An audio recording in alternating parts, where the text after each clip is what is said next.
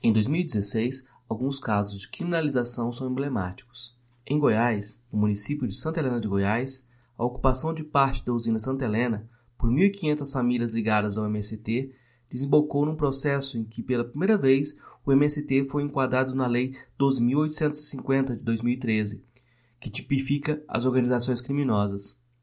Foi expedido mandato de prisão contra três integrantes do acampamento Padre Jósimo, que era como se chamava a ocupação, e contra um coordenador regional e da direção nacional do MST, Valdir de Tal.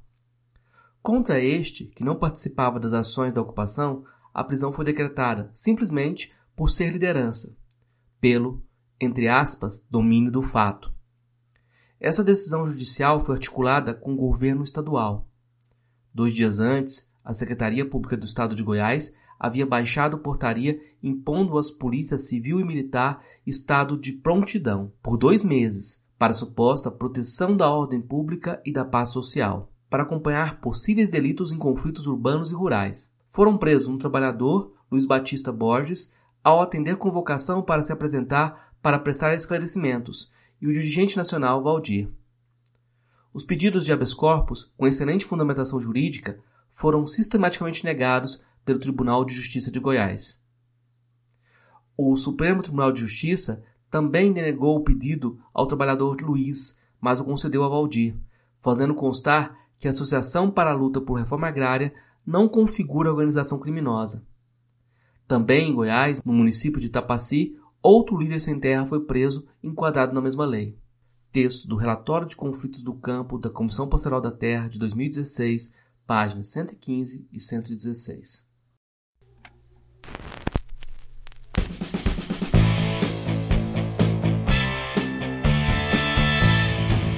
Olá, meu nome é Marcos Carvalho Lopes e esse é o podcast Filosofia Pop. Esse é o nosso episódio número 154 e recebemos Valdir Minerovski para uma conversa sobre o MST. Valdir do MST, como é conhecido, é militante social, camponês, assentado da reforma agrária, bacharel, licenciado e mestre em geografia. Sua militância sindical começou no Departamento Rural da Central Única dos Trabalhadores, ainda na década de 90 Valdir entrou para o MST no Rio Grande do Sul, onde nasceu. Alguns anos depois, em 1995, ele foi para o Mato Grosso para ajudar na construção do MST no estado, e quatro anos depois mudou-se para Goiás, onde permanece até hoje.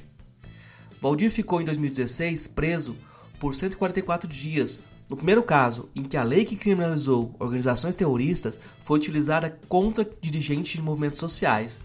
A prisão de Valdir é um prenúncio do pior cenário de sombras que se agigantam como uma nuvem de gafanhotos no cerrado, no Brasil. As palavras de Valdir são para esperançar no combate dessa praga. Na abertura do episódio, você ouviu um trecho do relatório de conflitos do campo da Comissão Pastoral da Terra de 2016. Antes da entrevista, você vai ouvir uma carta que Valdir escreveu durante o período em que esteve preso. O Filosofia Pop é um podcast que aborda a filosofia como parte da cultura. A cada 15 dias, Sempre às segundas-feiras a gente vai estar aqui para continuar essa conversa com vocês. Intercalando com nossos episódios normais, de quando em quando vamos apresentar episódios de entrevistas temáticas especiais. Você pode encontrar mais textos e informações no site filosofiapop.com.br. Temos página no Facebook, Instagram, perfil no Twitter e canal no YouTube. Nosso e-mail é contato@filosofiapop.com.br. Se gosta do conteúdo do podcast, apoie nossa campanha de financiamento coletivo no Catarse. O endereço é catarse.me barra filosofia pop.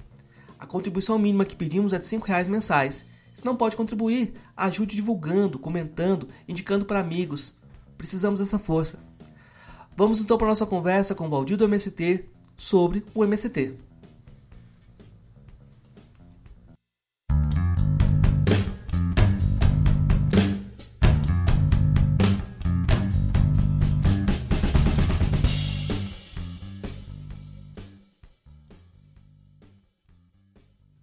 Tem preço a liberdade, não tem dono. Só quem é livre sente prazer em cantar.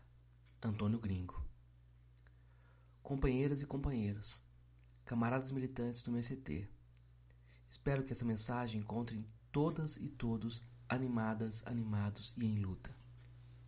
Escrevo para transmitir um abraço amigo, fraterno e revolucionário, para dizer que estou bem de saúde, Tenho aproveitado para estudar, ler e refletir. Tenho acordado cedo e dormido tarde. Aqui o tempo é bem mais lento. Os livros têm sido minha melhor companhia, especialmente o livro Olga, que li todo em dois dias. Foi importante lê-lo para refletir este momento. Ao lê-lo, percebi que os camaradas que os antecederam sonharam e lutaram pela emancipação humana. Foram perseguidos, presos, torturados e mortos foram coerentes até o último respiro de suas vidas. Ficaram seus legados, suas memórias. Tenho aproveitado para refletir sobre a nossa causa, as nossas lutas e nosso movimento a cada dia. Reafirmo a convicção da justeza da nossa causa, da necessidade de fortalecer o nosso movimento, de estimular a criatividade nas formas de luta e de organização. Estou animado e confiante na nossa vitória. A cada notícia que recebo sobre as lutas, o trabalho de base das próximas lutas, vibro de alegria e esperança. Confio em cada um de vocês, na ousadia, na criatividade e no espírito de sacrifício que cada um está fazendo pela nossa causa. A minha vontade é estar aí com vocês. Lágrimas. Sei que cada um de vocês se sente em parte presos, injustiçados. Quando cheguei no complexo prisional, os agentes me aguardavam e quando me aproximei disseram: Você é o preso do MST? Ou seja, não me chamaram pelo nome. Não sou eu, nem o companheiro Luiz, mas a nossa organização. Vou terminando com alguns pedidos. Não desanimem. As nossas liberdades dependem de vocês continuarem a luta. Fortaleçam o trabalho de base, pois a nossa força depende do número de pessoas organizadas. Lutem a nossa melhor resposta para a burguesia, para o Estado burguês e para o latifúndio é fazer lutas massivas.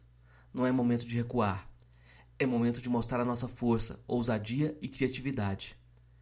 Não se percam e nem percam tempo com coisas pequenas, picunhagens. A nossa missão é ajudar a mudar o mundo numa perspectiva socialista. Estudem, Encontrem um tempo para a leitura a cada dia, pois somente com conhecimento podemos fazer melhor a nossa luta. Por onde passarem, digam para nossa base que não desistam dos acampamentos, não desistam da luta, não percam a esperança na nossa organização e nas mobilizações que conduzem às conquistas. Por fim, quero reafirmar a nossa confiança em vocês. Reafirmo as minhas convicções na causa tenho certeza que quando meu corpo estiver livre, estarei mais preparado e com maior disposição de lutar. Forte e fraterno abraço, Valdir. Complexo Prisional Aparecida de Goiânia, 12 de junho de 2016.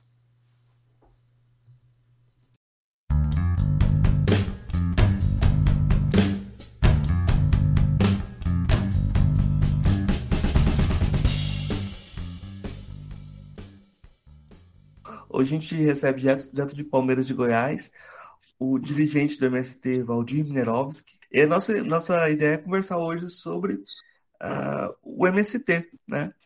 E eu vou pedir para o Valdir fazer a pergunta que os filósofos fazem para a gente começar a conversar.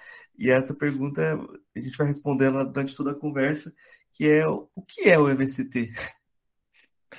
Tudo bem, bom dia, Marcos. Bom dia demais que nos acompanham. É uma alegria, um prazer poder dialogar com vocês. Vou tentar é, explicar rapidamente, de uma forma didática, é, esse movimento que é tão polêmico, amado e odiado. então, vamos lá. É, veja, é, nós enfrentamos alguns dilemas desde o princípio. Um deles foi existir ou não existir. Esse foi um dilema posto em, na década de 80, início da década de 80, quando houve a retomada da luta pela terra no Brasil, vários lugares do Brasil, muitos conflitos em torno, envolvendo a questão da disputa da terra, é, muitas famílias expulsas é, por construções de grandes hidrelétricas pelo Brasil afora, é, também tinha o movimento dos povos indígenas que estavam tinham suas terras é, ocupadas por agricultores, eles fizeram um movimento de retirada dessas pessoas que não pertenciam a seu povo. É, então foi criando um, um clima é, muito de, de, retomada de muitos focos é, da luta pela terra no Brasil. Isso na década, no início da década de 80. é, no princípio, quando houve essas lutas, é, a igreja assumiu a tarefa de um apoio, de, de, de, dar um suporte, um apoio a essas lutas que haviam. E aí nasce a Comissão Pastoral da Terra, CPT, que tinha essa tarefa de, de animar, de apoiar, de dar um suporte mínimo. Em 82, teve um encontro em Goiânia, no Centro Pastoral Dom Fernando, com lideranças desses conflitos, agentes da CPT e pesquisadores da causa, professores, pesquisadores. E veio, veio em pauta essa questão.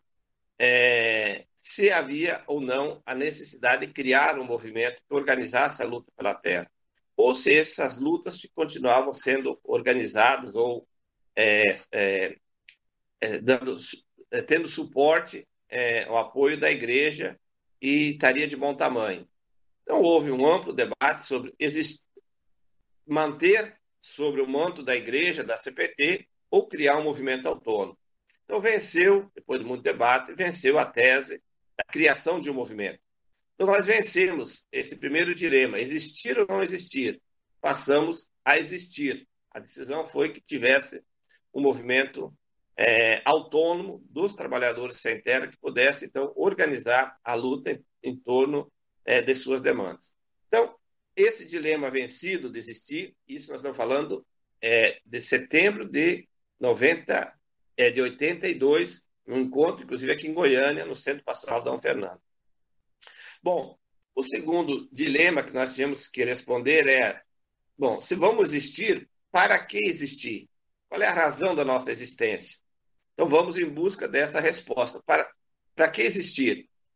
E conseguimos responder isso depois de dois anos, de, de um debate, num processo, com a seguinte resposta: nós vamos existir enquanto movimento social, popular, autônomo, para cumprir três tarefas principais, ou a gente diz três grandes objetivos. Um deles, organizar a luta pela terra, ou seja, organizar os trabalhadores que historicamente a eles foi negado o direito de acesso à terra e organizar para que possa fazer a luta e de forma organizada e conquistando o latifúndio e avançando na democratização da terra. Então, o primeiro objetivo é organizar a luta pela terra. O segundo objetivo, a razão da nossa existência, é a reforma agrária. Na época, aqui cabe um, um debate maior, o tempo não permite, mas a gente dizer, na época, ainda se defendia um tipo de reforma agrária que a gente chama reforma agrária clássica ou mesmo reforma agrária burguesa, que é o que aconteceu nos países da Europa, nos países é, capitalistas, mesmo no século passado, como é o caso do Japão, que foi um dos é, últimos exemplos de reforma agrária que teve. Então, tinha essa ideia de que um tipo de reforma agrária, né, é, burguesa, clássica, que no fundo, no fundo, é, ajudava a própria a desenvolver o próprio capitalismo. Então não tinha claro muito essa questão da reforma agrária. Hoje nós avançamos uma outra compreensão de uma outra tipologia de reforma agrária que nós denominamos de reforma agrária popular. Então, tem outras características, digamos assim, é, a ser considerada em relação a esse tipo de reforma agrária, diferente que um, uma reforma agrária de natureza é, burguesa ou capitalista. Bom, é, o terceiro objetivo nosso era a transformação social, é a transformação social, a superação sistêmica. O movimento, desde a sua origem, tinha muito claro de que é, esse sistema, esse modo de produção capitalista, não trará solução para a classe trabalhadora, nem do campo, nem da cidade. Nós não advogamos daquela ideia de que nós precisamos que é possível humanizar ou melhorar o capitalismo. Nós somos da pegada que é necessário reorganizar a sociedade, reorganizar o processo de produção e distribuição da, da produção. Então, ou seja, é outra sociedade com outras bases. Então, veja, nós respondemos esse segundo dilema. Então, primeiro, existir ou não existir? Resolvemos isso, existir. Segundo, para que existir? Existir para é, cumprir essas três tarefas a luta pela terra, luta por reforma agrária e lutar pela transformação social. Bom, o terceiro dilema que nós tivemos que responder, a pergunta é: então, como nos organizar para cumprir essas tarefas? Então, nós vamos nos organizando. Então, o MST ele vai buscar no, na, no aprendizado histórico é, as formas organizativas da, da, das lutas sociais, dos movimentos sociais, e nós inauguramos né, uma nova etapa né, na forma de organização dos movimentos, que muitos chamam de movimentos de novo tipo, que são movimentos que têm característica de autonomia, né, é, e ele, ele é autônomo, ou seja, não é uma corrente de transmissão de um partido, de um agrupamento, ele tem autonomia na, nas suas formas de organização e decisão, e ele combina três caráteres. É, você, é, dificilmente a gente vai encontrar isso. Né? É, agora, nos tempos atuais, os movimentos estão se organizando mais ou menos nessa estrutura. Mas da época foi a novidade, porque nós conseguimos combinar o caráter de natureza sindical, que nós somos um movimento de reivindicação sindical, sindical quando a gente luta por terra, por casa, por crédito, é uma reivindicação econômica, portanto, é de característica sindical, porque é uma luta econômica, que é o que o movimento sindical faz, sempre em defesa de né, salário e, e, etc. E tal. Então, ele tem essa natureza sindical, mas ele tem uma outra característica, que é a característica popular. No, no, no movimento, no MST, é, cabe todo mundo. Cabe homem, cabe mulher, cabe jovem, crianças, ancião, ou seja, tem espaço para todo mundo. E o movimento nunca pergunta nem a sua crença religiosa, se tem, se não tem, se precisa ter, se é, tem filiação partidária, de que partido, é, e, e, também a opção sexual. Bom, isso, isso, é, isso não nos interessa. Né? O que interessa é que as pessoas participem do movimento, tenham espaço e cumprem a tarefa que é, é de fazer a luta, de organizar, enfim, siga os princípios que nós é, nos orientamos.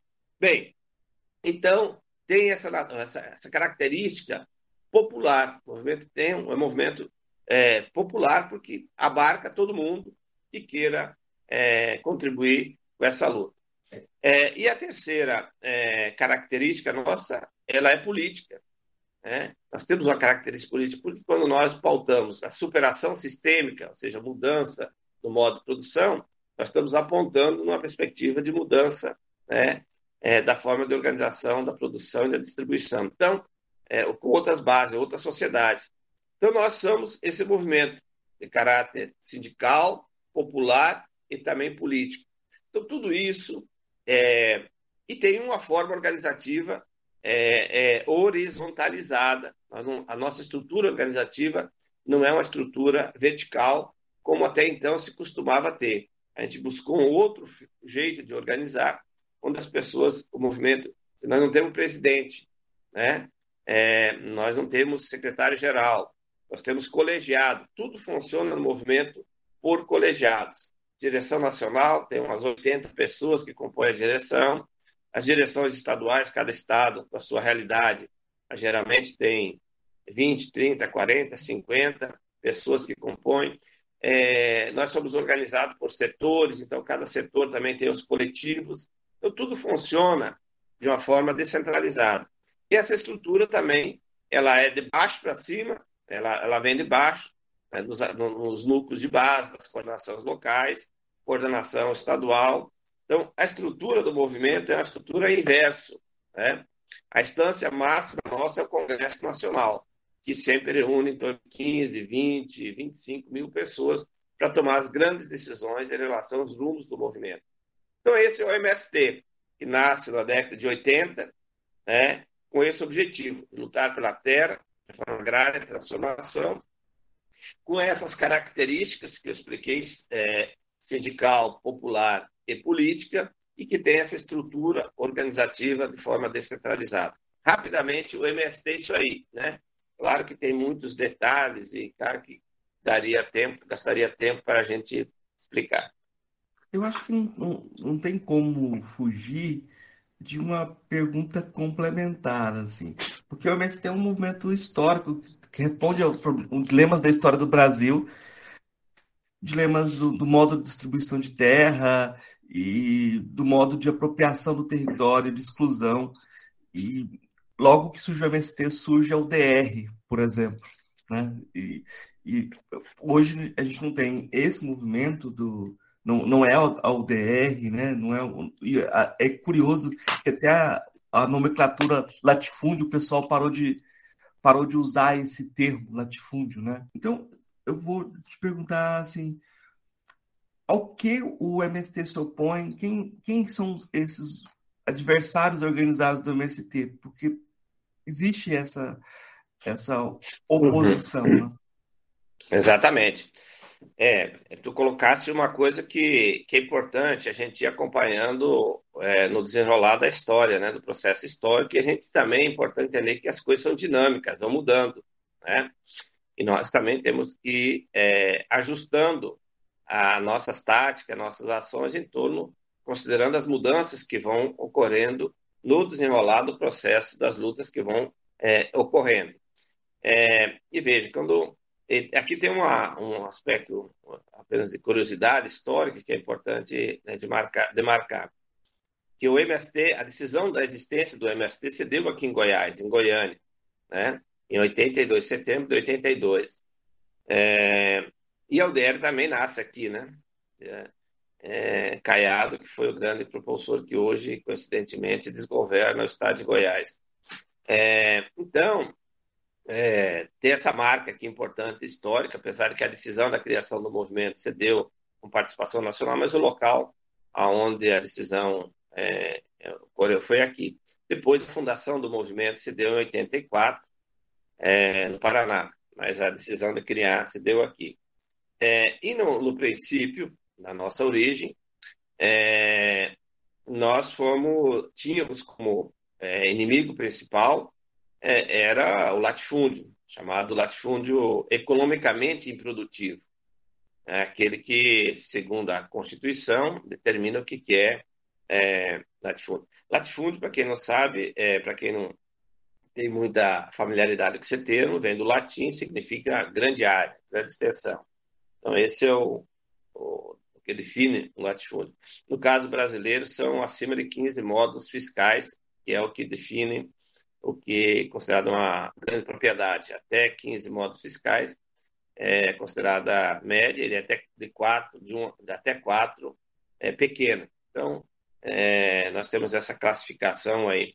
Mas o, o, no início, o nosso alvo principal era esses latifúndios, né, e, que eram improdutivos, e que nós, é, como forma de luta para pressionar é, a reforma agrária, a desapropriação, a gente utilizava da ocupação desse latifúndio como uma forma de luta, estabelecia ali um conflito e aí cobrava do Estado, né, do governo de plantão, para que encontrasse uma solução. Às vezes no próprio latifúndio, ou às vezes em outro latifúndio. Dependia muito da, do que acontecia em cada caso. Teve casos que se resolveu desapropriando o próprio latifúndio ocupado, e teve casos que se resolveu desapropriando outro latifúndio e destinando para assentamento das famílias que se envolveram naquela ocupação que gerou aquele conflito. Bom, o tempo foi passando e as coisas também vão mudando, e, e nós tivemos, no caso brasileiro, a partir da, do, do advento do neoliberalismo, que demarca a partir do governo Collor e consolidado pelo governo Fernando Henrique Cardoso, o que a gente chama da fase né, do neoliberalismo, que vem né, na Inglaterra, é, no Chile, e soprou os ventos aqui do nosso continente todo, chegando ao Brasil. É, o marco referencial ali para nós é, o, é, é, 90, é 89, 90, né, com, com o Colo de Mello. Depois já teve aquela interrupção, né, e mas veio Fernando Henrique com, continuou com essa tarefa. Bem, junto com isso, veio uma novidade no campo, que é o chamado agronegócio. O agronegócio, como um conceito, né, ele é cunhado aqui no, no Brasil. É, agrobusiness, como não tem a tradução, virou agronegócio e tal, a década de é, 90. É, e aí, é, toda uma mudança na, na, com o neoliberalismo, é, o, o, capital começa, é, principalmente o capital trazido pelas grandes corporações e é, e as grandes corporações com muita influência do sistema financeiro, vejo que há, um, há uma relação né, entre capital transnacional, capital financeiro, eles têm uma aliança de composição é, de capitais. Então, os capitais. Aí há uma nova configuração que a gente chama de uma aliança entre o latifúndio, as corporações e o sistema financeiro, é, sustentada, abençoada, legitimada, né? É, legitimada não é a palavra correta, mas é sustentada lá no Brasil pelo Estado brasileiro. Então essa aliança, né? Estado, capital, né? capital de, corporações, capital financeiro e latifúndio, eles formam, né? Uma aliança, né? E é, transforma o campo brasileiro. Né? Nós demoramos muito para entender isso. Eu lembro é, que foi um negócio muito emblemático, que no governo, no primeiro governo Lula, é, nós ainda não tínhamos essa leitura com muita clareza do que estava acontecendo no campo. E quando o governo Lula assumiu, nós nos animamos, agora nós vamos ter chance de desapropriar terra, cidade de fundo improdutivo, nós vamos transformar em assentamento né, e avançar tinha uma meta de um milhão de famílias e tal, tinha todo um debate.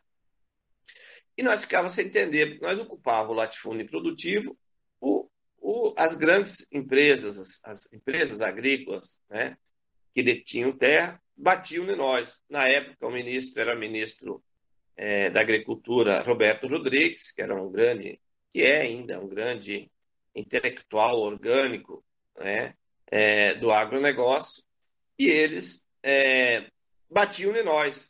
E nós dizíamos, não, mas nós não queremos mexer com quem está produzindo. Nós estamos querendo mexer com quem não está produzindo. Como se fosse dizer, nós emitíamos um recado para dizer, não, não brigue com nós. Nosso problema não é com vocês que estão produzindo. Nosso problema é quem não está produzindo.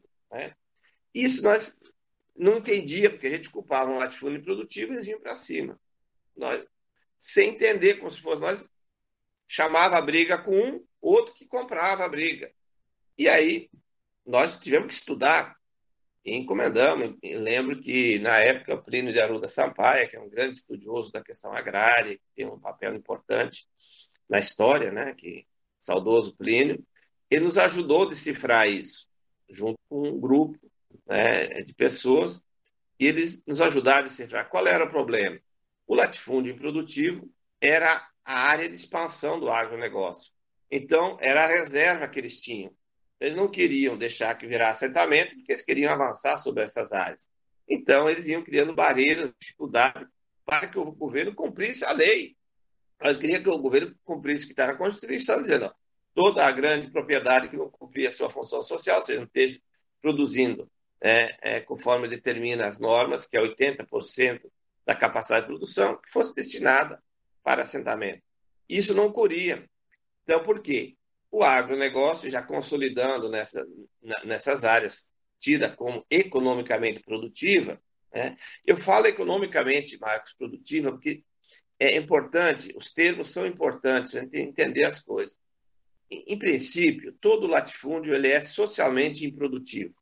Toda grande propriedade de terra, socialmente, ele é improdutivo. Pode ser economicamente produtivo. Né? É, pega o caso, por exemplo, da, de Jataí, que tem aquela grande usina de cana raiz, né? A Cosan, né? Cosan é a grande é, usina que tem, deve ter 25, 30 mil hectares de terra. É, se eu olhar assim do ponto de vista econômico, eu dizer, não, ela é produtiva, mas ela é socialmente improdutiva, porque é, é, é socialmente e ambientalmente, ecologicamente improdutiva. Então, mas mesmo ficando nas economicamente produtiva, nós tínhamos um estoque de terra muito grande que poderia ser transformado em assentamento. E não conseguimos fazer porque a força desse modelo chamado agronegócio e, e numa estratégia de expansão é, impediu que a gente avançasse, botou barreiras, né, é, utilizando horas é, o Estado, o, o Executivo, a pressão sobre o Executivo, ora a pressão sobre o legislativo e, ora, ao judiciário. Então, muitas coisas foram criando barreiras né, nessas é, três esferas para impedir que a gente avançasse. O que levou que nós tivemos um governo é, tido como popular, mas que não conseguiu avançar numa reforma agrária que a gente desejasse. Continuou fazendo políticas de assentamentos pontuais e não avançamos porque a correlação de força é, ela foi desfavorável e nós perdemos uma oportunidade histórica de ter avançado na democratização da terra. Então, mesmo nesses governos Lula-Dilma, é, é, é, o processo de concentração de terra, ela, no geral, ela continuou. Nós não tivemos um processo de desconcentração. Ou seja, é, em outras palavras, é, nós continuamos com uma dívida histórica e um acerto de conta fazer na nossa sociedade. Enquanto nós não mexermos na estrutura fundiária, não democratizar, nós não teremos uma sociedade demo, de, democratizada. É, a sociedade, se você quiser entender uma sociedade, olha para a sua estrutura fundiária. Se ela é uma estrutura fundiária é, democratizada, a sociedade é uma sociedade democratizada, com, com condições sociais melhores, enfim. A estrutura, quanto mais concentrada, a diferença social também é maior. Então, esse é, a, digamos, uma das causas, né, razões pela qual a desigualdade no nosso país é tão grande, porque historicamente nós não resolvemos esse problema que outras sociedades resolveram. A reforma agrária não é uma invenção nossa do MST, quando decidimos em 82, 84, ao fundar, ao criar o movimento, ó, a reforma agrária. A reforma agrária vem é, do século XVIII, do século XIX, é, século XX, teve muitas experiências de reforma agrária em muitos lugares, de tipos diferentes, inclusive. Ou seja, a reforma agrária não é, é uma invenção nossa, né? e também não é uma necessidade nossa do MST. A reforma agrária é uma necessidade da sociedade brasileira. É, eu acho que é, essa, essa essa palavra latifúndio foi banida, né, em torno de, e é muito curioso como hoje em dia quem tem terra, pelo menos aqui em Jataí, muitas vezes não trabalha na terra, arrenda, né, e financiariza, né, tudo virou financiado, né, tipo, não tem nenhuma regulação em termos de impostos mais severa em relação a isso, é, fica parece uma cópia, uma, uma, uma, um arremedo do que acontece em termos de aluguéis de casas também, né? Mas eu ah. queria, eu queria comentar Mas me, coisa. Me, permita, me permita, Marcos, ah, só, claro. só, você puxou uma questão que, que é importante para a gente ir acompanhando. Né? É, a palavra latifúndio ficou, é, hoje é agronegócio, a grande empresa, então ele sumiu o termo é, latifúndio, foi substituído. Assim como o trabalhador, agora você não, não escuta mais ouvir trabalhador, é colaborador os colaboradores da nossa empresa, o cara trabalha lá na numa grande corporação empresa, né? Ralado, explorado, sugado, né? Descartado, como nem descarta um, um, um, um, bagaço de cana depois de passar três vezes na moenda, que não tem mais nada para ser sugado, ele é descartado. E ele é considerado colaborador, ele não é mais trabalhador. Então, são formas né, é, é, de termologias para negar e anular a luta de classe e a desigualdade. Então, isso faz parte, digamos, do jogo, da disputa ideológica. Né? Imagine, trabalhador dá uma. A gente já subentende, o cara trabalha para alguém. Né? Colaborador, não. É um, ele colabora, ele participa. Né? Então, são coisas que vão sendo alteradas né, é, no ponto. E cabe a gente ficar atento para ver como é que estabelece um discurso né, e desconstrói, desmistifica isso e traz para a realidade. O cara é trabalhador, é explorado. Né? O latifúndio, ele muda para uma empresa, mas ele continua latifúndio, continua fazendo, causando é, é, males a toda a sociedade. O latifúndio é um mal, é uma praga é que enquanto não for a doença, enquanto ele não for banido, é, é essa chaga que nós temos social que tem como consequência a origem e a constituição do latifúndio. Né? Mas é ver como é que as coisas, a gente ficar atento a esse discurso do capital, como eles vão fazer. Agora, até o, até o agronegócio fala em, em, em sustentabilidade, em, em, não sei o quê. É, é, então, é, são os caras destroem tudo, envenenam o solo, destrói a vegetação, destrói o solo, contamina as águas, tal. Aí vai lá dizer que é sustentabilidade. Às vezes até chega a plantar, é, destrói uma floresta inteira, né? planta três pés de árvore né, num determinado lugar e diz, ó, estamos aqui, a responsabilidade ambiental, não sei o quê. Então, veja que é, nós temos que estar muito atento para não cair nessas, né, nesses engodos, nesses discursos que vão é, tornando mais suave o que é terrível né, para a sociedade, mas vão tornando né, uma coisa mais palatável, mais suave, mas vão levando o seu projeto em diante e destruindo tudo e todos. Quando você muda esse vocabulário, você tenta forçar o individualismo cada vez maior e colocando a responsabilidade no próprio é. trabalhador. É. é, mas eu queria colocar. O neoliberalismo, o neoliberalismo é isso. O cara Sim. é culpado pelo seu próprio fracasso. O fracasso é culpa dele. O cara se deu bem, ele se culpa. Olha, porque aí é, todo um incentivo para a meritocracia, para o empreendedorismo. E se eu né, não, não conseguir me inserir, bom, eu, aí a depressão, eu vou ter que não sei o quê. De tudo isso, o sistema é tão bruto, tão cruel, que ele nos culpa da culpa que não é nossa. Né? E nos faz culpado de uma coisa que nós não somos é, responsáveis e culpados. Enfim, é, faz parte do jogo.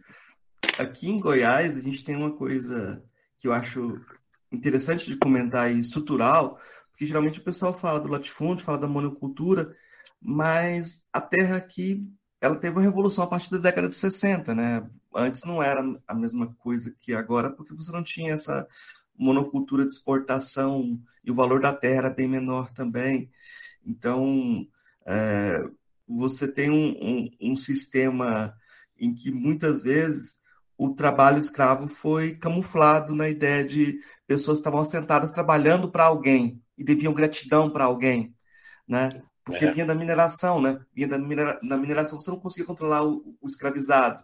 Então você uh, muitas vezes alforriava e mantinha sistemas, sistemas de gratidão. E é muito curioso como essa palavra tem sido mobilizada e mobilizada para manter hierarquias também. Eu acho que é um, um termo bem curioso, né? Porque a gente está falando em termos de gratidão, de graça, a gente está vendo o que, é que a graça promove aqui no Brasil.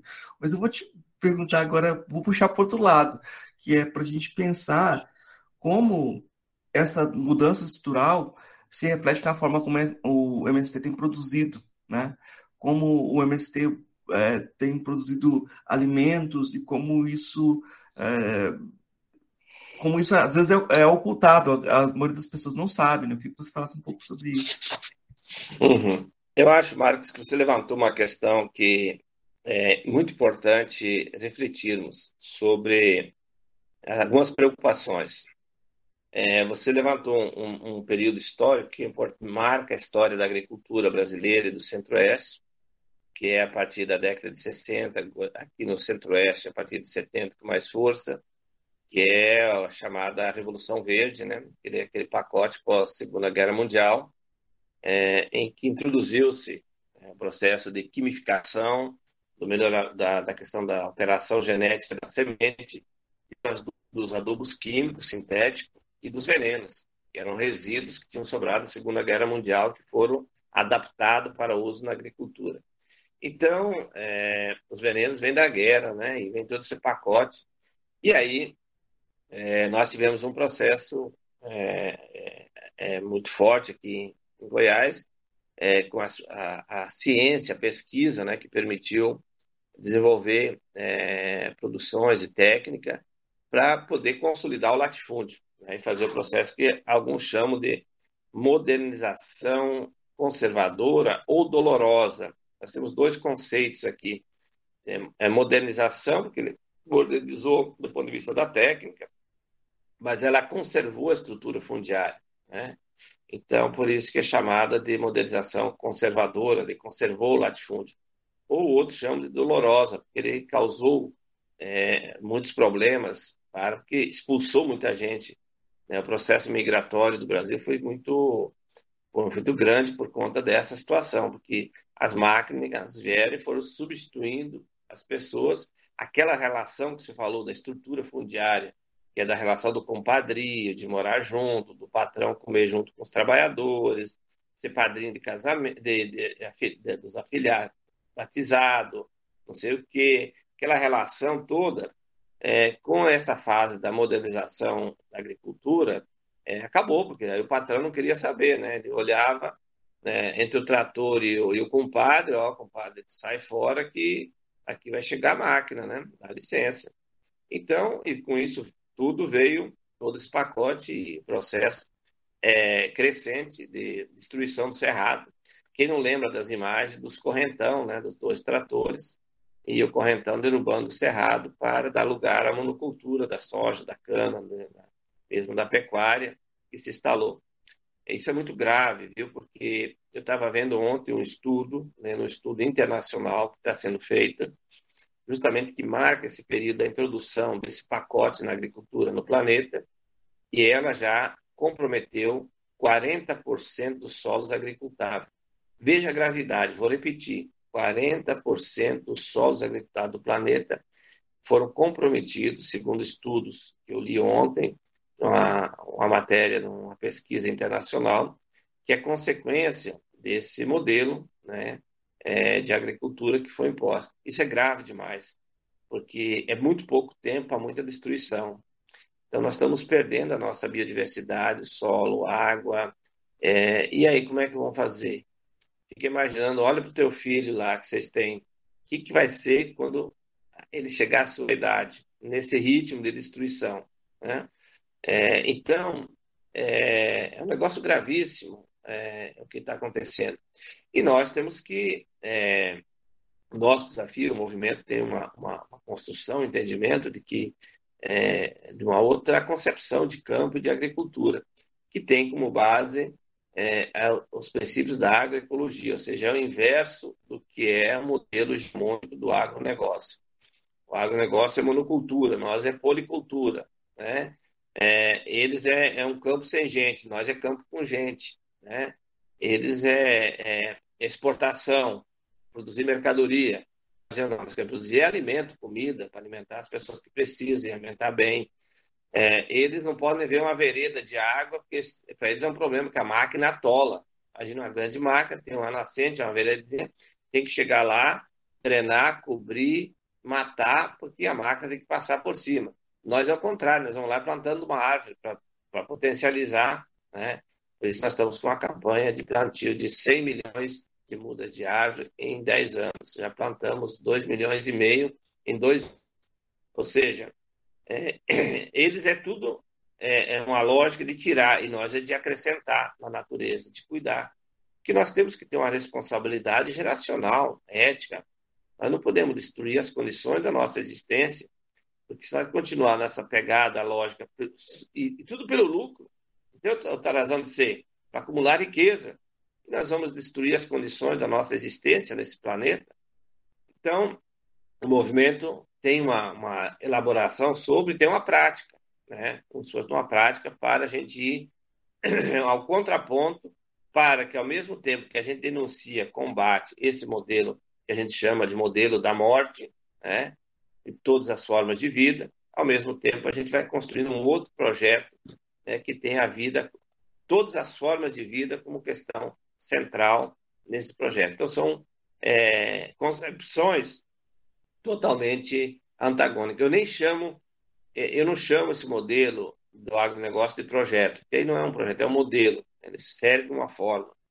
É, projeto é outra coisa, projeto é uma outra perspectiva, ele considera esse conjunto de variáveis das diferenças locais, das riquezas culturais, é, enfim, é, ele não é apenas uma, uma fórmula é, aplicável de qualquer lugar. Né? É, se a gente ir aqui é, em Jataí e no Rio Grande do Sul, para quem é sojicultor, vai ver que a variedade de semente é a mesma, o pacote é o mesmo que eles utilizam, tudo a mesma coisa, as máquinas são as mesmas, ou seja, é o mesmo receituário.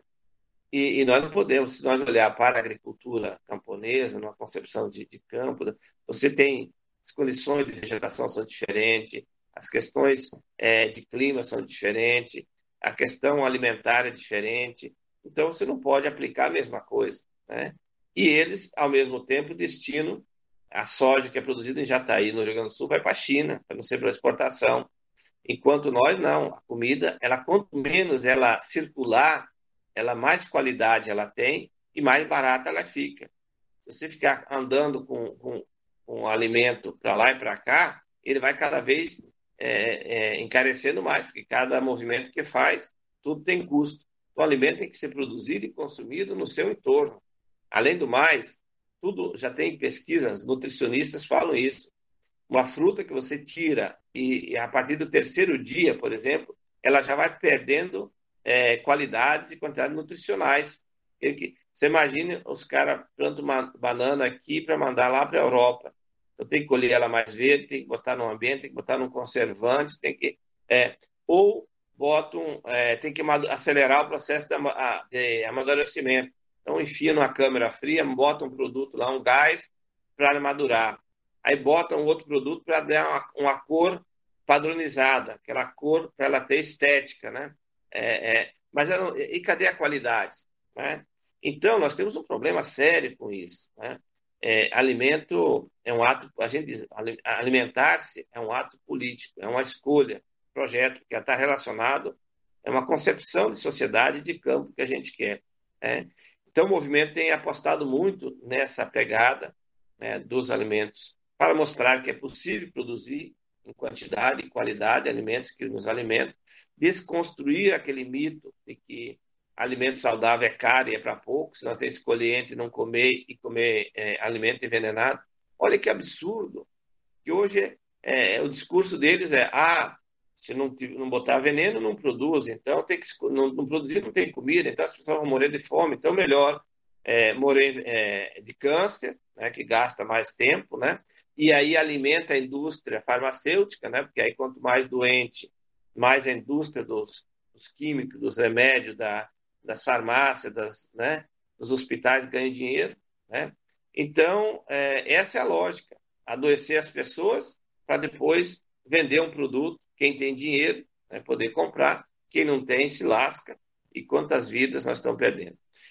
Pasme vocês, um outro dado que, que, que me está impressionando, muito, tem chamado a atenção, um estudo que saiu essa semana, de que a cada dois dias morre um trabalhador consequência do veneno, da aplicação do veneno, da, da pela manipula manipulação. Nós estamos acompanhando um caso em Goiás, de semana passada, de um trabalhador jovem é, que morreu é, vítima é, do, do envenenamento quando foi manipular, fazer a manipulação, trabalhava numa grande fazenda, se intoxicou, morreu, deixou dois filhos. Nós estamos assistindo esse caso, acompanhando, estamos inclusive denunciando. Ou seja, as pessoas estão morrendo e são descartadas. É peão, é trabalhador. Hoje a fazenda contratou outro, tem outro lá fazendo o serviço do cara. Só que olha a consequência: ficou uma, uma mulher, uma família, né, com dois filhos, e, e, e, agora nós estamos fazendo arrecadação de alimento para ajudar a cuidar das famílias.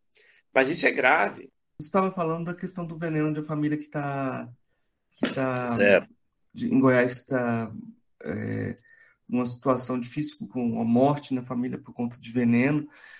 Eu acho que eu queria conectar essa questão com uma questão que hoje, a gente está gravando hoje na quarta-feira, e a notícia aqui de, de, de, que 25 Yanomamis sumiram lá em Roraima depois de denunciar a morte de uma, uma criança, um estupro de uma criança, depois a comunidade inteira desapareceu. E eu queria conectar essa, essa luta dos sem terras com a luta por modos de vida de resistência, modos de vida diferentes. E eu acho que aí a internacionalização do movimento é uma coisa muito séria, porque eu queria que você comentasse um pouco dessa conexão que vocês têm com movimentos indígenas, é, indígenas no sentido mais amplo, daqueles que vivem na terra, né? Porque eu estou pensando no, no, contrapelo do que você disse. Uh, a soja é o universal. E então eles vêm o cerrado, vêm a savana e vêm a, a, a, Austrália como se fosse a mesma coisa. Eles querem lá plantar soja pro cerrado, pro savana. Uh, que você comentasse um pouco dessa internacionalização, essa conexão do, dos movimentos, porque a gente tem uma disputa de formas de vida, na verdade. Talvez nem de formas de vida, mas de vida mesmo contra a morte. Pois é, Marcos. Eu acho que esse período que nós estamos passando, eles vão ficar marcados na nossa história. Eu fico imaginando é, as, as próximas três, quatro, cinco gerações para frente, quando elas forem estudar a história e tiver acesso às informações né, da, da história não só contada pela lógica dos vencedores, né, mas pelos que resistiram, né, é, e esse período histórico é, provavelmente será marcado com um período é, marcante, né, ele vai se diferenciar, porque nós estamos vivendo um momento, uma combinação de muitos problemas. Primeiro que nós estamos assim vivendo um momento de uma crise estrutural sistêmica muito grave. O capitalismo está em grave crise. É, e não só aqui no Brasil, mas é no, no planeta todo. Então, há uma crise sistêmica gravíssima. É, e o capitalismo, quando ele fica, o modo de produção, o sistema, quando ele vai dando sinais é, de inviabilidade, ele vai ficando mais agressivo, mais ofensivo. Então, nós estamos vivendo essa fase de um processo, de uma lógica muito perversa é, de apropriação é, dos bens naturais e, e, e, do descarte humano. O ser humano é, está sendo substituído pela máquina, né? E, e os que, é, os seres humanos que não existem, no caso brasileiro, você vê, eles destruíram a educação porque eles não querem gente com cérebro, eles não precisam de cérebro, eles precisam de energia, de força, energia. Não pode ter cabeça. Se eles pudessem é, fazer uma modificação e ter um, um sujeito que não tivesse a parte para cima, fosse outra coisa para não pensar, mas só tivesse energia para É isso que é, o, é vontade, o desejo é, é, dos capitalistas. Né? Então, é, e no caso da natureza, é um negócio gravíssimo, que estão se apropriando. Né? Aonde tem é, biodiversidade, está é, é, sendo engraçado que estou olhar. É, aonde que tem a biodiversidade? Estão aonde? Onde, onde sobrou refúgio para os povos indígenas, né? Veja que eles ficaram com aproximadamente 10% do território nacional, uma vez que eram, digamos, a eles pertencia todo o território nacional. E, e nem é deles, porque pertence à União, né? Mas eles vivem e cuidam de 10% do território nacional. Ali está a riqueza, porque fora dali já foi destruído, foi apropriado, né? E ao mesmo tempo está nas comunidades tradicionais, nas comunidades quilombolas, né? E, engraçado, porque os quilombos eles eram, foram constituídos justamente nos locais de mais dificuldade de acesso, porque era uma forma, uma, uma tática deles de fugir das grandes fazendas, se isolar, né? E nos locais onde, digamos assim, naquele período não havia interesse, né? De exploração daquela área.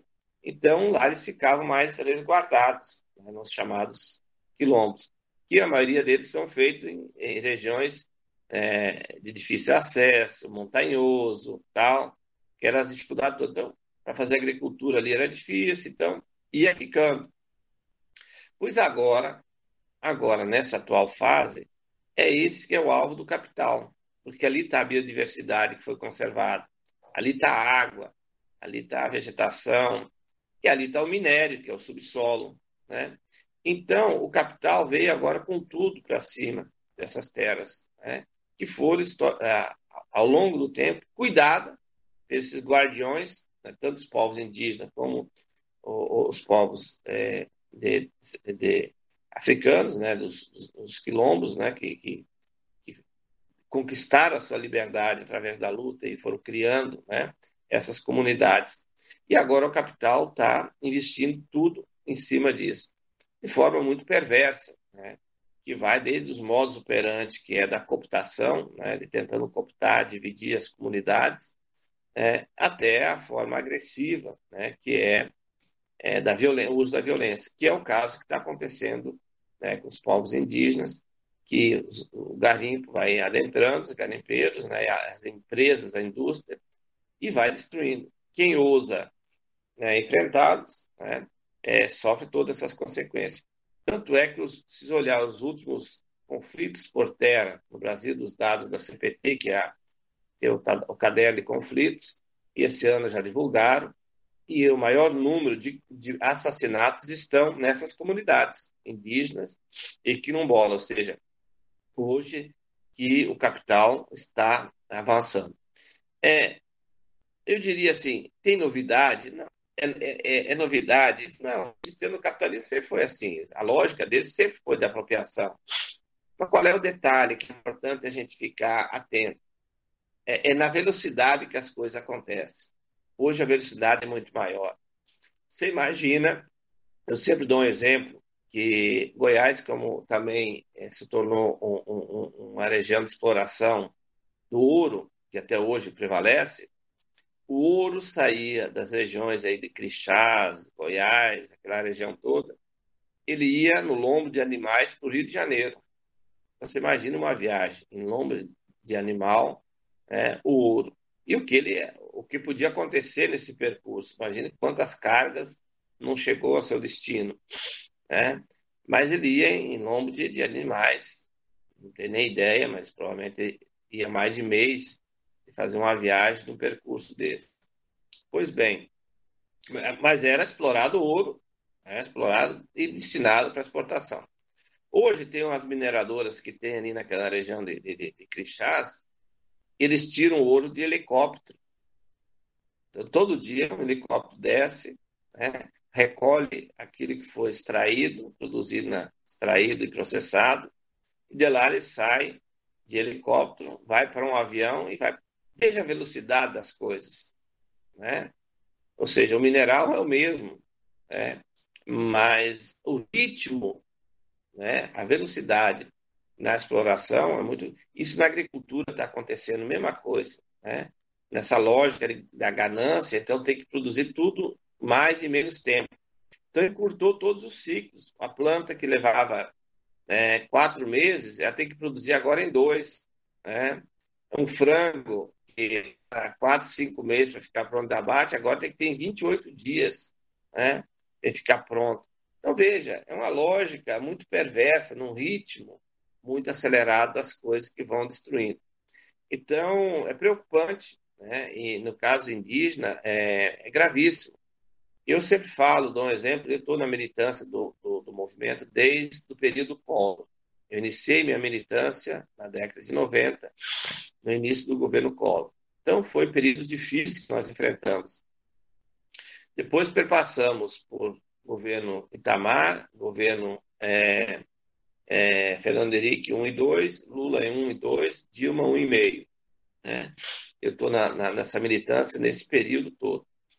É, mas mesmo no governo Collor, que foi um governo difícil, mas houve desapropriação de terra, houve é, alguma tinha um espaço mínimo, tinha coisas que a gente tinha algumas ações, né, tinha algumas proteções é, é, que não eram assim, era do ponto tinha um embate político, mas na prática o Estado tinha um conjunto de ações que davam certas garantias é, é, para os povos, para os cidadãos. Hoje nós estamos vivendo a pior fase da história. Esse governo que aí está não sai desapropriação, não sai demarcação de terra, não sai nada. E o contrário, é a, a história de liberar é, a boiada, passar a boiada, né? Tudo que ruim para os trabalhadores, para os povos, para os originários está acontecendo, né? Então, nós estamos vendo o pior período da nossa história. A nossa sorte e salvação é que está acabando, mas olha, vamos sair dessa, né? Só que também, com esse período todo, essa ofensiva que nós estamos vivendo, ela vai marcar um tempo também de, do que a gente chama de, nós chamamos de movimento de resistência ativa. Ou seja, nós estamos resistindo em ação. E nessa resistência ativa, a gente está criando muita coisa bacana, de que a gente vai percebendo que é, nós não podemos ficar refém de Estado, de governo. Tem muita coisa que nós precisamos de Estado, precisamos de governo, é importante, mas nós precisamos de criar estruturas de base, iniciativa, né, no sentido de a gente fortalecer as bases para que esse tipo de situações a gente não viva mais.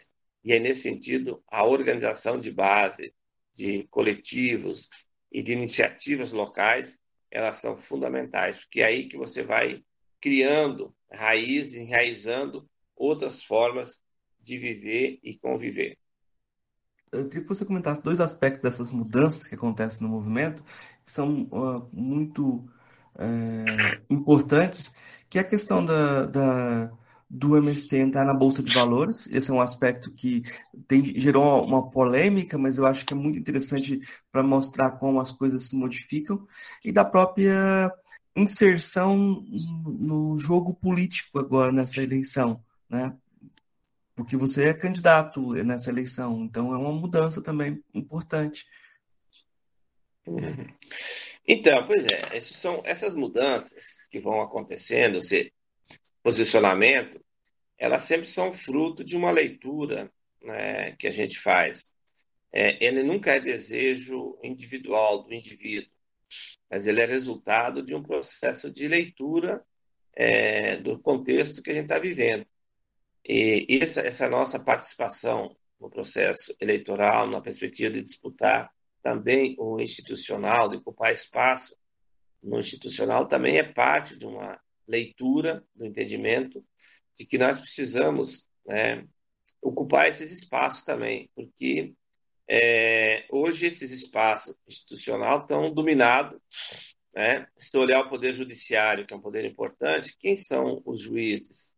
Quem são os promotores? E que, a que classe eles pertencem? Que classe eles defendem? Né? Então, é, são espaços que nós temos que questionar. Por isso, nós estamos formando advogados populares, para também apostar que nós vamos ter juízes populares, vamos ter desembargadores, seja, nós vamos disputando esses espaços no sentido de nós também participar da classe que vem de baixo, trabalhadora, é, também disputar em pé de igualdade é, esses espaços que existem. Da mesma forma, é, é o, o, poder é, é, legislativo, né? também tanto local, estadual, nacional. É, hoje, a nível nacional, é uma aberração, né? Nós estamos com pior quadro do Congresso da nossa história, né? Então, não vê uma iniciativa de lei é, que vai ao encontro de defender causas de interesses populares, de interesse da sociedade. Tudo são interesses de corporações, de grupos, por isso as chamadas bancadas, né?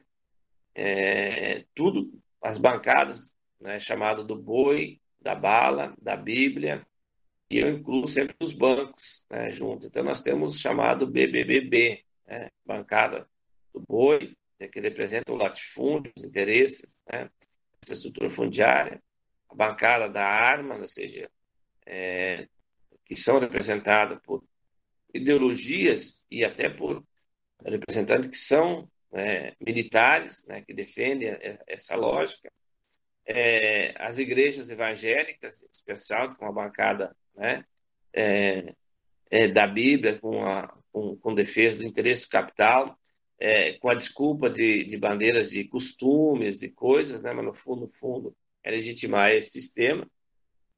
E a bancada dos bancos que financia né, todas as demais, ou seja, que dá o suporte para viabilizar.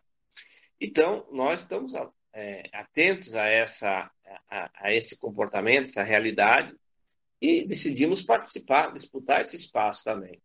Não com a questão, é, digamos assim, é, é com a leitura de que é, nós vamos apostar todas as nossas energias no institucional, mas nós não, estamos, não vamos negar o institucional, mas o institucional que possa ajudar a fortalecer a luta popular. Então, é, o mandato de natureza popular, ele fortalece a luta popular. Né? O mandato que é de natureza empresarial, né, do capital, vai defender os interesses do capital, é óbvio. Né? Então, nós estamos participando né, desse processo justamente para disputar esse espaço, no sentido de dizer, ó, aqui também nos cabe, e isso com uma forma também né, de é, até de um aprendizado né, é, é, de como a gente vai aprendendo a fazer essas disputas. Eu vejo, por exemplo, na trincheira do Poder Judiciário, quando nós começamos a ter advogados populares, nós temos obtido é, é, decisões importantes, né?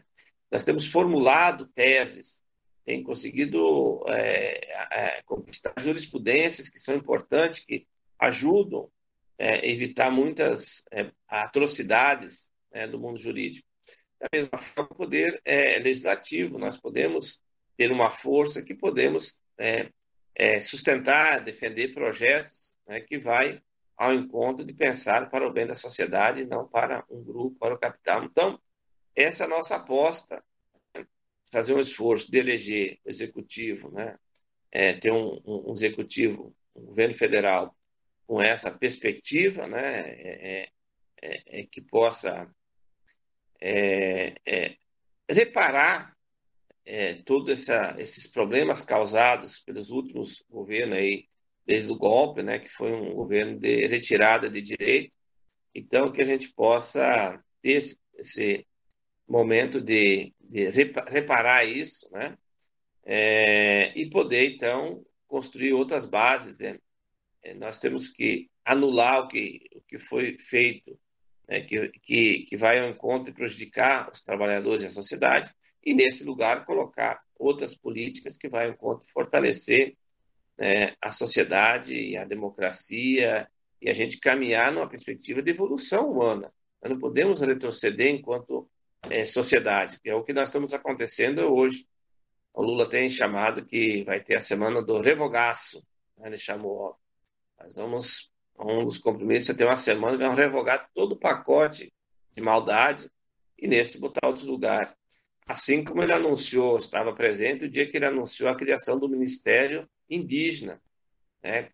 Eles vão criar um ministério é, indígena e nesse ministério será coordenado por é, índios, os povos que o representam, né?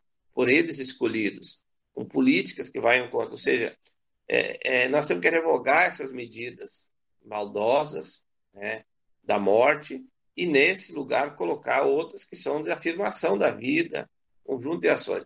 Esse país precisa ser reconstruído e precisa avançar. Nós não podemos se contentar com pouco, temos que avançar. Né?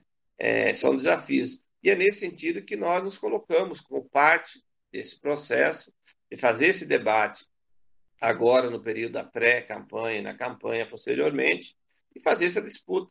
A sociedade vai ter que escolher, né? É, quer defender a morte ou quer defender a vida? Representantes da morte está cheio aí, né? É, e nós precisamos né, nos colocar é, como um projeto que defende. É, eu, quando falo em vida, eu estou falando todas as formas de vida, né? entre elas a vida humana, mas nós não podemos achar que nós somos a única espécie e nós só nós sobreviveremos nesse planeta. Se nós não cuidar de outras espécies, nem nós. Aliás, as outras podem viver muito bem, obrigado, sem a nossa presença, né? Então, nós precisamos ter essa compreensão e defender todas as formas de vida. E é, o parlamento é um espaço de debater, de, de trazer ideias, de propor, mas ele também terá que ter uma ligação com a luta, com os movimentos. Com as, né? Também a, a, as proposições que, que devem ser apresentadas para a sociedade pelo parlamento, elas terão que ser fruto vindo da base, né? do anseio da sociedade organizada. Né? ela não pode vir de cima para baixo. Ela tem que ser estimulada de baixo para cima e ser sustentada, porque aí sim ela nasce forte. Uma lei, quando um projeto, uma política, quando ela nasce por decreto, ela tem dificuldade de enraizamento, mas quando ela se enraiza e ela depois apenas se torna uma lei, ela já está, digamos, é, consolidada e ela permanece e ela resolve o problema do povo, que daí não é uma criação é, é como uma anomalia, né? Uma coisa às vezes que não tem a ver com a realidade e tal, né? Às vezes nasce da cabeça do sujeito, por mais que às vezes esteja bem intencionado, mas não está conectado com a realidade. O mandato terá que ter esse papel de, de fazer essa ligação né, entre as, as, as políticas, as grandes questões, e que elas venham estimuladas daquilo que nasce do povo, das bases, das diversas realidades que nós temos. Eu vou te fazer agora umas três perguntas que talvez eu tenha que te, te, te colocar numa situação mais complicada. Porque são três perguntas que eu faço para todos os convidados e são perguntas relacionadas à filosofia, né?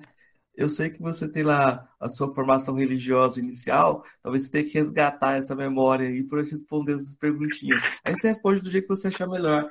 É... A primeira pergunta é: o que é filosofia? É, diz que todos nós somos filósofos, né? Desde que pensamos, somos filósofos. Então, a filosofia é de um campo é, do pensamento, né, da, da elaboração, né? É, mas ela tem tem pensamentos e pensamentos, filósofos e filósofos, né?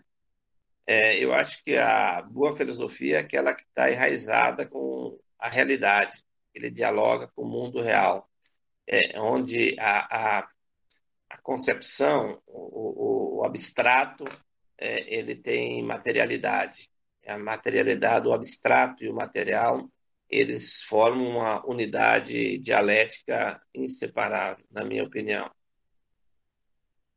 da, das filósofas ou filósofos que você conheceu pessoalmente, qual foi o que mais lhe impressionou? É, eu tenho um.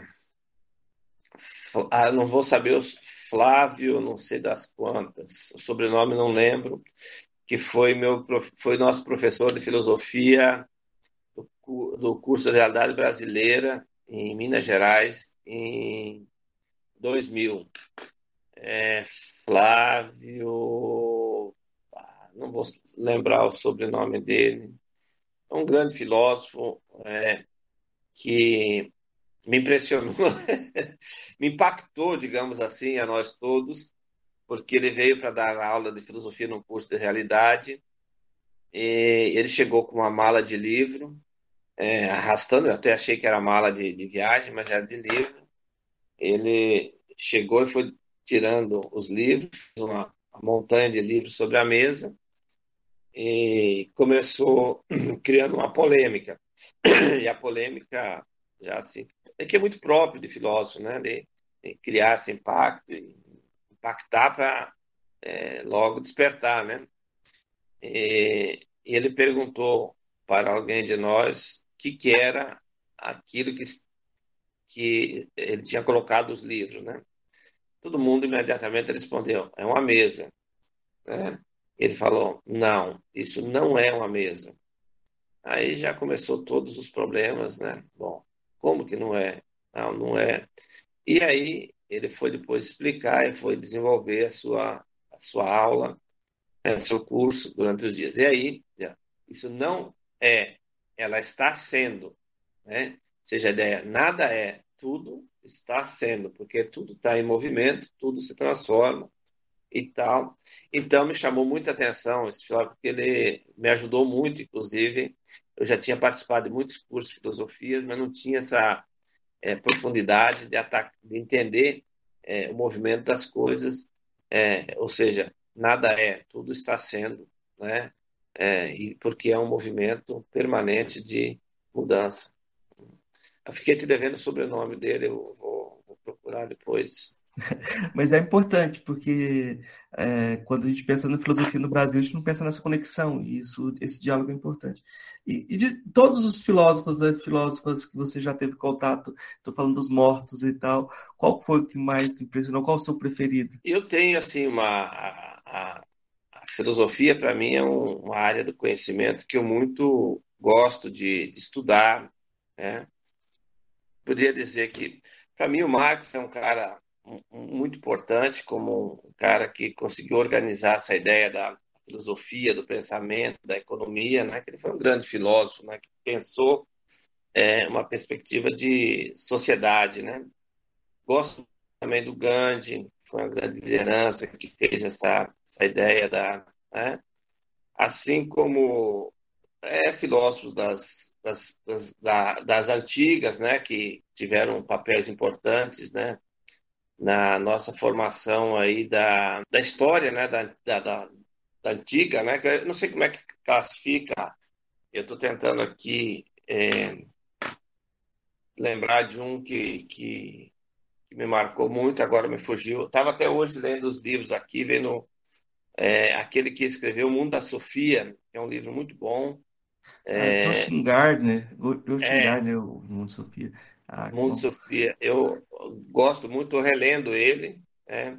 agora, porque você entendi que ele vai fazer um diálogo muito importante sobre várias formas de pensamento né, que, que tem na sociedade. Eu pedi no final agora indicações, já começou com o Mundo de Sofia, mas eu queria que você indicasse para a gente é, leitura, filme, é, música, que você quiser indicar é, para as pessoas que estão ouvindo. Eu gosto muito do. Para início, depende da a formação né, que a gente está. Mas eu gosto muito do daquele do livro para principalmente para militante social, é um livro bom, é A Mãe, né? A Mãe tem uma história linda, né? Aquele livro. Eu estou com ele aqui também. Ele que vai contar uma história muito bacana de como é que a mãe assume a casa do filho, né? É uma história muito bonita, gosto dele. Agora, por último, eu estava lendo o, eu estava lendo o homem que amava, eu li ele na prisão, o homem que amava o cachorro, também uma história bonita, indico. É, eu estava agora de manhã, deixa eu ver aqui com um livro aqui também muito bacana, que é o Tortarado, é um livro recente, eu estava revendo ele aqui. Enfim, é, por aí, poderia até dar outras sugestões, mas assim, de rapidamente, esses que me ocorreram. Ah, tá ótimo, já tem sugestões aqui muito interessantes. Então, Valdir, eu vou agradecer uh, você pela entrevista, deixar o espaço aberto para você divulgar o que você quiser divulgar, dar seu recado final para os ouvintes. É, eu tenho é, agradecer a oportunidade desse é, diálogo que a gente é, teve. É, eu sempre tenho terminado as minhas falas é, com a mensagem de esperança, porque apesar de toda essa diversidade que nós estamos vivendo, essa diversidade para a classe trabalhadora do campo, da cidade, é, eu sou um ser humano muito otimista. Eu acredito é, na capacidade humana, na força coletiva de transformação. É, eu acredito muito de que nós vamos sair dessa e vamos ainda viver dias melhores. Ainda veremos de ver né, é, é, horizontes é, e deixar bem encaminhado para as próximas gerações, né, para darem continuidade é, rumo a, a, a mudanças estruturais. Eu sou uma pessoa que nunca joguei água no moinho do sistema, ou, ou da reforma. Eu sempre, a minha energia toda, a minha força, a minha militância, sempre é, é jogada numa perspectiva transformadora, antissistêmica. E eu tenho esperança de que, talvez não no nosso tempo, mas nós vamos deixar pavimentado aí muitas bases que irão é, contribuir nessa caminhada da perspectiva é, transformadora. É, então, eu sempre falo, e na verdade eu repito uma frase dita por um, um dirigente nosso, que é João Pedro, que sempre nos chama atenção em momentos difíceis. Ele diz, o, o, o, o militante social, né, ele não tem o direito de perder a esperança. Então a gente tem que esperançar na palavra de Paulo Freire, né? esperançar no sentido da ação. Sou uma pessoa que acredita. Então, não nos desanimamos né? É, e seguimos buscando é, combinar é, as lutas gerais, as ações gerais com as particulares.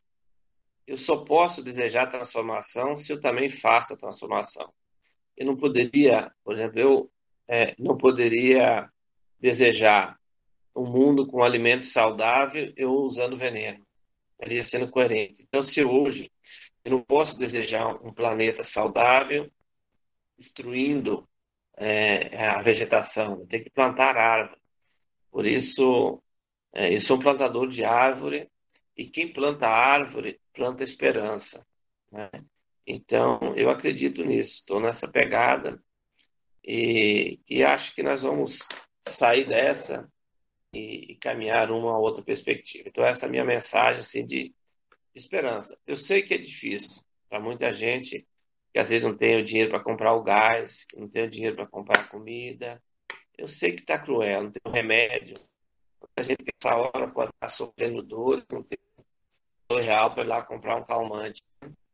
É, é difícil, o momento é difícil, mas nem por isso nós devemos de perder a esperança e caminhar numa outra, porque esse mundo tem jeito, esse país tem jeito, né? país tem condições de todo mundo ter seu lugar, ter suas condições de viver é, dignamente. Né? Então essa é a minha mensagem de esperança e de compromisso.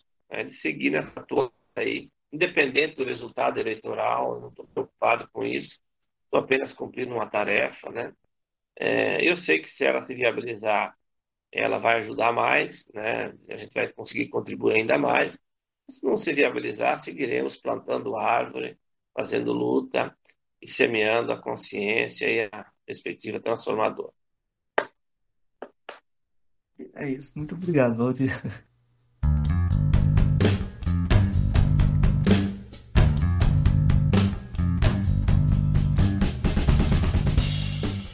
Gente, é só para o recado final. Primeiro, eu quero é, pedir desculpa para os nossos ouvintes pelas narrações no início do, do, do, podcast. Não é usual que eu faça isso, mas eu achei que esses textos eram importantes e interessantes.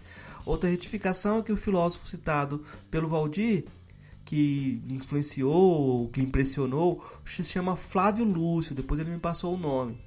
Queria indicar também a dissertação de mestrado de Vanessa Ferreira Lopes, a dissertação em Sociologia e Direito defendida na Federal Fluminense em 2020. Ela se chama O Processo de Construção da Criminalização do MST na Lei de Organizações Criminosas, um estudo de casos sobre os processos judiciais propostos contra o MST em Santa Helena de Goiás, os livros que Valdir indicou foram A Mãe, do Máximo Gorky, O Homem que Amava Cachorros, de Leonardo Padura, e Torto Arado, de Tamar Vieira Júnior. Ele é escritor e geógrafo baiano, né? Então é isso, gente. Até o próximo. Valeu!